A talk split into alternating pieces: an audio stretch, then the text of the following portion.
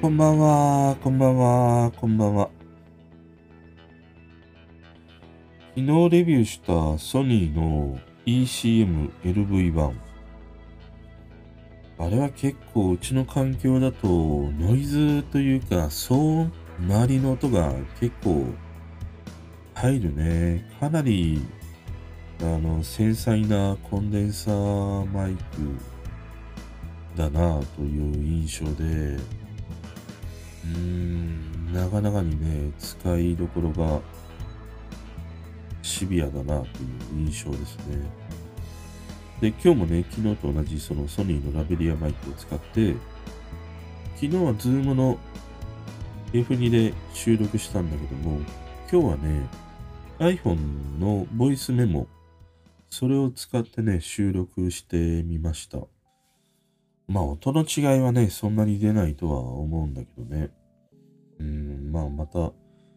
マイク沼というのは面白いですね。でさ、あのー今日はね、久しぶりに音楽のトークも上げて、いやあの、氷川きよしのね、曲の話をしたんだけど、あの曲はすごくいいよ。本当に。なんか、氷川きよしさ、すごいこう、いいいよね。やっぱりこの今のさ、氷川きよしの、まあ、ある種飾らない姿。でも、いろいろ飾ってるわけよ。ね、お化粧したりとかさ、髪型を変えてみたりとかね、服装とかね。ああいうある意味こう素の自分をね出せてる姿っていうのはいいしあのなんて言うんだろううーんまあ久しぶりというのかなすごくその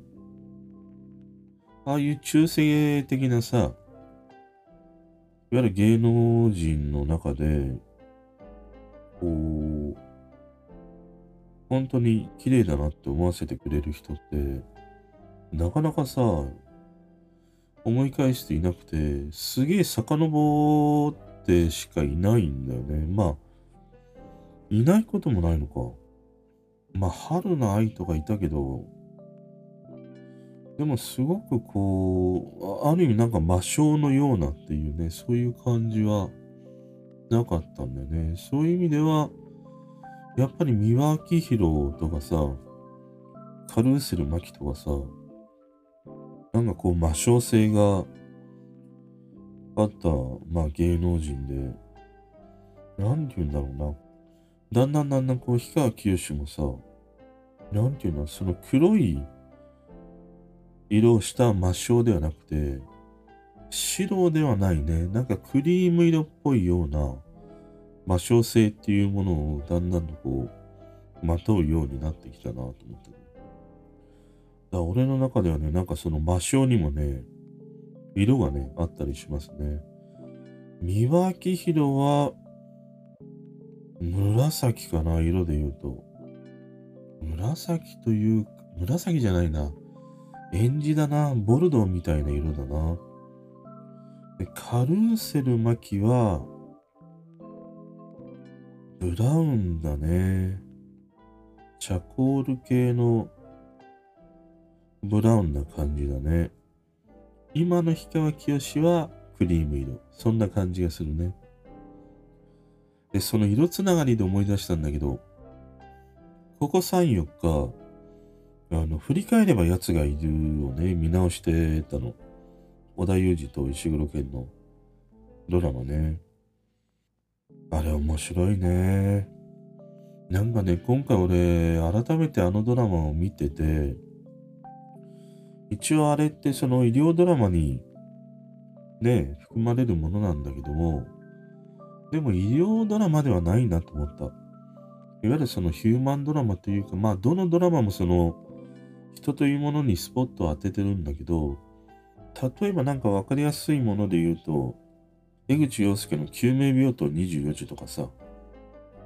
あれって、まあ医者と患者のね、そのやりとりみたいなものが中心にあったでしょ？ストーリーの。で、ヤマピーのコードブルー、あれはインターンの彼らが成長していく。それを見せていた。あと、坂口健二のイリュウはそういう意味ではものすごく医療ドラマとしての体を成していたようにも思うね。あとは、まあ私失敗しないのではあんまりちょっと見たことがないからね、よくわからない。ま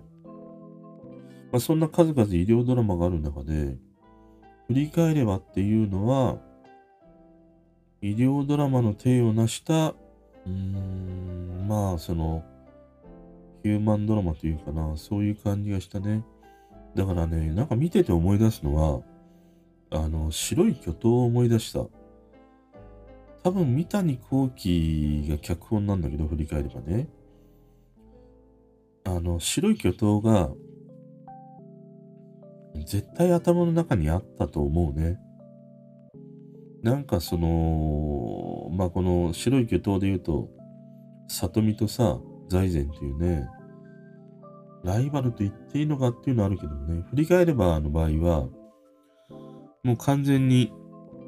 この芝と石川は、ライバル関係にあったりしたからね。うん、だから、なんかこの二人の構図みたいなものも、白い巨頭と重なるしね。だから白い巨頭の、あの財前のもっとその、なんて言うんだろう。ある種のこう、黒い部分っていうのかな。それにスポットを当てて、思いっきり寄せたっていうのが振り返れば奴がいる、なんじゃないかなと思ったね。このね、織田裕二の悪役っていうのは、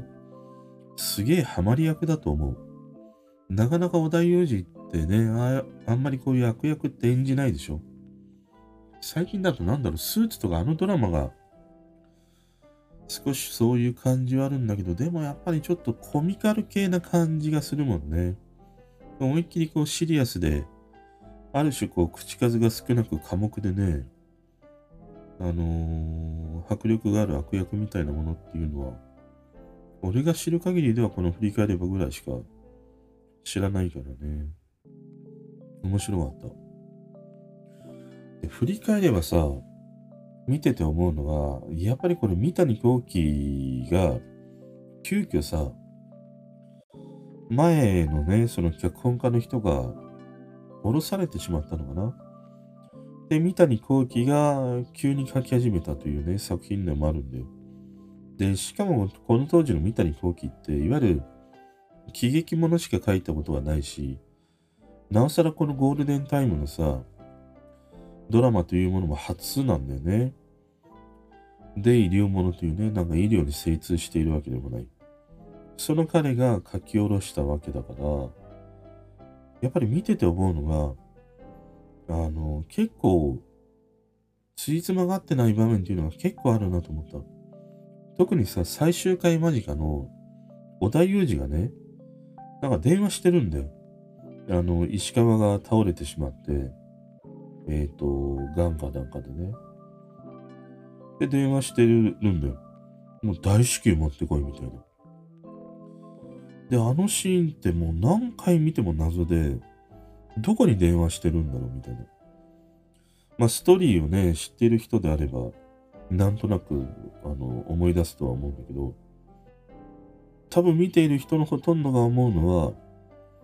小田が最後にあの、大至急何としてでも用意しろって言ってるシーンは、石川の手術をするために必要な NDR だっけか。あれを夫製薬、中村あずさ、彼女に言ってるとしか考えられないんだよ。でも次のシーンになると、中村あずさが小田裕二のところに来てさ、いや、またあの、今後もよろしくお願いしますみたいな話をしてるわけだよ。そこになんか辻褄が合わないんだよね。で、あと最終回で石川がね、手術成功するんだよ。一躍ね、その病院を追われた織田裕二。もう悪いことばっかりしてっからさ。そしたら石川の手術が終わったら、もうなんか大成功に終わってさ、わっしょいわっしょいしてるんで。あの、この前見たね、トップガンでトム・クルーズが帰ってきて、いや、みんなで勝利を祝うみたいなさ。で、織田裕二もね、なんか剣が取れてさ、優しい顔になってさ、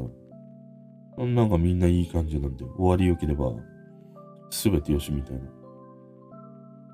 そしたらさ、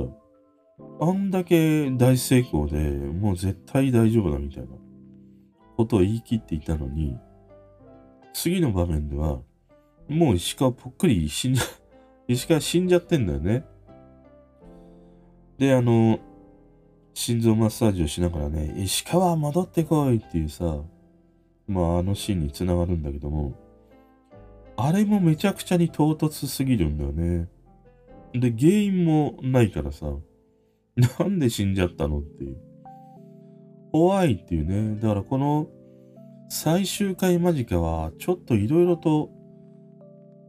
この脚本というものがね、破綻してたなっていう。それを思った。で、あとあの最終回で織田裕二が刺されて死ぬシーンっていうものもね、もともとはその三谷幸喜の脚本の中にはなくて、織田裕二がああいう死に方をしたいっていうことで急遽ね、えー、撮影したという、そんな裏話もあるからね。ただ俺はね、あの街中で刺されるシーンを見ると、毎回思い出すドラマが2つあって、1つはね、長渕剛のトンボ。まあ、あれも街中で刺されてね、ずっとなんか 刺されてんだけどもなかなかしぶとくね、歩き続けるみたいな這いつくばってね、っていうシーンをすげえ覚えてるし、あともう一個思い出すのが、あの、探偵物語ね。松田優作、工藤ちゃん。あれも最後さ、意外なその視客からね、刺されるわけじゃん。あの、刺してきた相手ってスーパーのレジ係をしてたね、冴えない男だからね。そのレジに買い物行った時に、まあ、ちょっとその、あれだよね、小馬鹿にするというか、そういうようなやりとりがあって、それで逆恨みされてね、最後あっけなくさ、店のなんか階段のところで刺されてしまうというね。このなんか意外な刺客からね、刺される、刺されて最終回っていうさ。なんかこの感じはすごい似てるね。あんまりどうなんだ最近のドラマ、まあこういう系のドラマがないということもあるんだけど、刺されて終わるってあるのかね最近の演出の中でもね。でもある意味さ、まあ、刺されて主役が最後ね、殺されて終わってしまうっていうことって、うん、なんかヒーローの幕の閉じ方としては、正解だと思うな。なんかさ、ヒーローって、ずっとヒーローで居続けられないわけじゃん。で、それを思うのはさ、この間のそれこそアントニオ猪木の BS を見ててね、アントニオ猪木はもうずっと俺の中でヒーローだったんで。でも最近はね、いろいろこう闘病しているああいう姿というものを YouTube に上げたり、この間のその BS でね、闘病している姿を見せてくれたりはして、あ、やっぱり俺の中のヒーローっていう人もこう年を重ねていき、うん、幕引きにね、近づいていくんだなっていう。だからそれを思うと、ある意味ああいうそのドラマの中のその主役ヒーロー的な人って、なんかそのヒーローがね、ずっとこう生き続けてさ、年を重ねていって、うーん、ある種こう、なんて言うんだろう。弱っていくというのかな。そういう姿を想像させるような余白を持つ終わり方っていうのは、案外ヒーローものにおいてはさ、ダメな、ダメなのかもしれないね。だからやっぱり、ああいうヒーローは、でまあ、どっかウルトラマンのように M78 星雲に帰るのか、まあこういうね、振り返ればみたいなもののように殺されて幕を下ろすのかとかね。そういうことの方がいいんだろうね。で、結局さ、この振り返れば奴がいるって、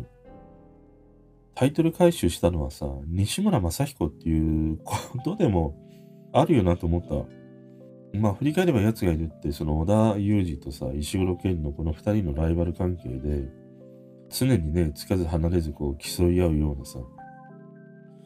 ところでの振り返れば奴がいるだと思うんだけど、結局最後はさ、西村正彦に刺されて終わるわけでしょ。これが本当に振り返れば奴がいる状態でね。なんか、まあそういう意味では、無事にタイトル回収したんだなと思ったね。もともとのストーリーはどうなんだろうね。三谷幸喜が描いていた最終回のストーリーってね、どんなものだったんだろうなと思ったりはしたね。まあでもこのドラマはね、面白い。まあ一つはやっぱり三谷幸喜の脚本が、まあこういうね、ゴールデンタイム初の脚本といえども、やっぱり面白いし、この時の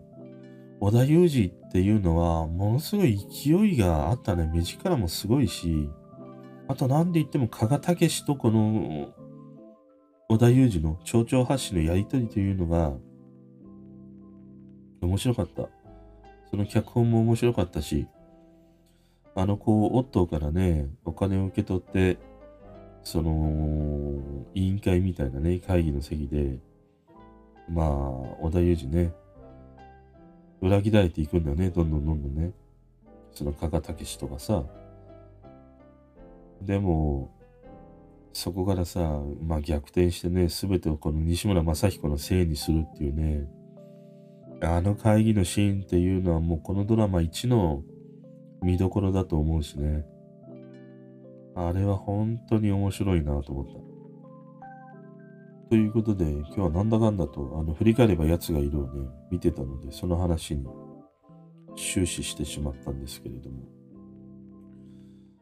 でもまあ、やっぱりテレビドラマ、俺はこういう医療系がすごい好きですね。こういう医療系のドラマの中では、やっぱり一番は何と言っても白い巨頭なんだよね。圧倒的に白い巨頭なんだけど、たださ、白い巨頭ってさ、結構何本もあって、一番最初は確かあの、タミヤ二郎の映画なんだよね。で、タミヤ二郎がテレビでもどうしてもやりたいということで、あのー、山本学とやったね、白い巨頭があって、俺はあれが一番もう最高傑作だと思ってるね。白い巨頭の中では。で、その後にあの、村上弘明がね、やった白い巨頭もあったり、あと最近なんかで言うと V6 のね、岡田がやったものとかあったりしたんだけど、あれはもう散々だったりしたしね。あとはやっぱりまあ、江口洋介と唐沢俊明の白い巨頭ね。これも面白かったね。俺はね、この唐沢俊明と江口洋介の白い巨頭では、財前のさ、奥さん役を演じた若村真由美と、愛人役の黒木瞳。この二人のツーショットというものがすげえ痺れたね。本当に。いや、これはもう、なんていうの？ものすごいバチバチな感じがほんとしたもんね。もうこの当時の若村真由美と黒木瞳って、もう本当に油が乗り切ってる時期の二人で、めちゃくちゃ綺麗なんだよね。その二人がね、こういうその財源を中心にして、こうバチバチやり合う姿というのはね、いや、なかなかにね、見どころとしてはありましたね。面白かった。ということで今日はね、ここら辺で許してやろう。おやすみなさい。